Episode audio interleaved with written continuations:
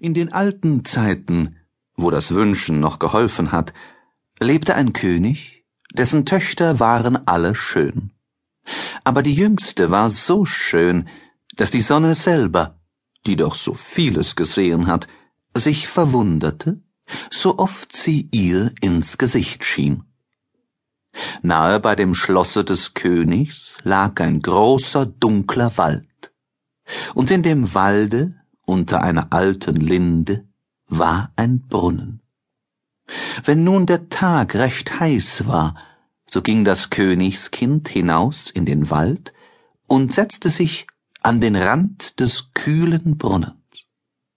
Und wenn sie Langeweile hatte, so nahm sie eine goldene Kugel, warf sie in die Höhe und fing sie wieder, und das war ihr liebstes Spielwerk. Nun trug es sich einmal zu, dass die goldene Kugel der Königstochter nicht in ihr Händchen fiel, das sie in die Höhe gehalten hatte, sondern vorbei auf die Erde schlug und geradezu ins Wasser hineinrollte. Die Königstochter folgte ihr mit den Augen nach, aber die Kugel verschwand, und der Brunnen war tief, so tief, dass man keinen Grund sah. Da fing sie an zu weinen und weinte immer lauter und konnte sich gar nicht trösten. Und wie sie so klagte, rief ihr jemand zu, Was hast du vor, Königstochter? Du schreist ja, dass sich ein Stein erbarmen möchte. Sie sah sich um woher die Stimme käme. Da erblickte sie einen Frosch, der seinen dicken, hässlichen Kopf aus dem Wasser streckte. Ach, du bist's, alter Wasserpatscher, sagte sie.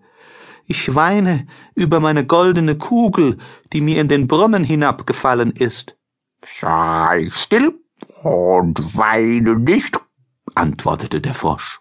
Ich kann Murat schaffen, aber was gibst du mir, wenn ich dein Spielwerk wieder heraufhole? Was du haben willst, lieber Frosch, sagte sie. Meine Kleider, meine Perlen und Edelsteine, auch noch die goldene Krone, die ich trage. Der Frosch antwortete, Deine Kleider deine Perlen und Edelsteine und meine goldene Krone, die mag ich nicht. Aber wenn du mich lieb haben willst, und ich soll dein Geselle und Spielkamerad sein, an deinem Tischlein neben dir sitzen, von deinem goldenen Tellerlein essen, aus deinem Becherlein trinken, in deinem Bettlein schlafen.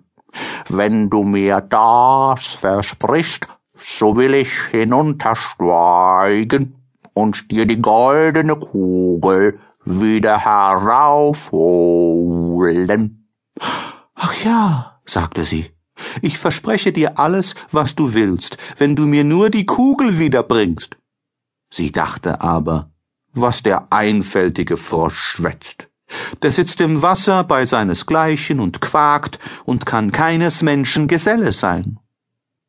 Der Frosch, als er die Zusage erhalten hatte, tauchte seinen Kopf unter, sank hinab, und über ein Weilchen kam er wieder heraufgerudert, hatte die Kugel im Maul und warf sie ins Gras. Königstochter war voll Freude, als sie ihr schönes Spielwerk wieder erblickte, hob es auf und sprang damit fort. Warte, warte, rief der Frosch, nimm mich mit, ich kann nicht so laufen wie du. Aber was half ihm, dass er ihr sein Quack, Quack so laut nachschrie, als er konnte? Sie hörte nicht darauf eilte nach Haus und hatte bald den armen Frosch vergessen, der wieder in seinen Brunnen hinabsteigen musste.